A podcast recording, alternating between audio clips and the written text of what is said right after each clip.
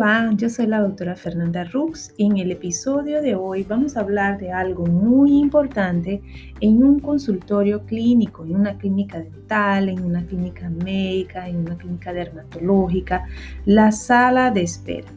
Cuidar nuestra sala de espera es súper importante, pero cuidar no solo la imagen profesional, sino también la imagen de la clínica es un reto que puede sorprender y dar más trabajo de lo que imaginamos. La sala de espera del consultorio odontológico, por ejemplo, es el primer contacto de muchos pacientes con el profesional. Ya sea para conocerte o darte un capricho, la primera impresión es siempre la que queda. La influencia de la decoración y el entorno puede cambiar la forma en que nos sentimos durante nuestra instancia. Ella puede estimularnos o incluso provocar malestar. Los estímulos suceden a través de imágenes, olores, sonidos, toques y sabores que definen todas nuestras vivencias en este entorno, influyendo en nuestro estado de ánimo, incluso en nuestra opinión al respecto. Por eso te hago ahora una invitación.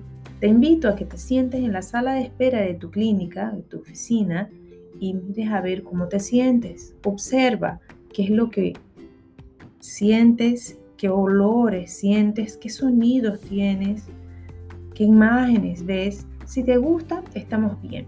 Si hay algo que no te gusta o que te incomoda, te invito a que haga cambios para una odontología mejor y para pacientes más contentos.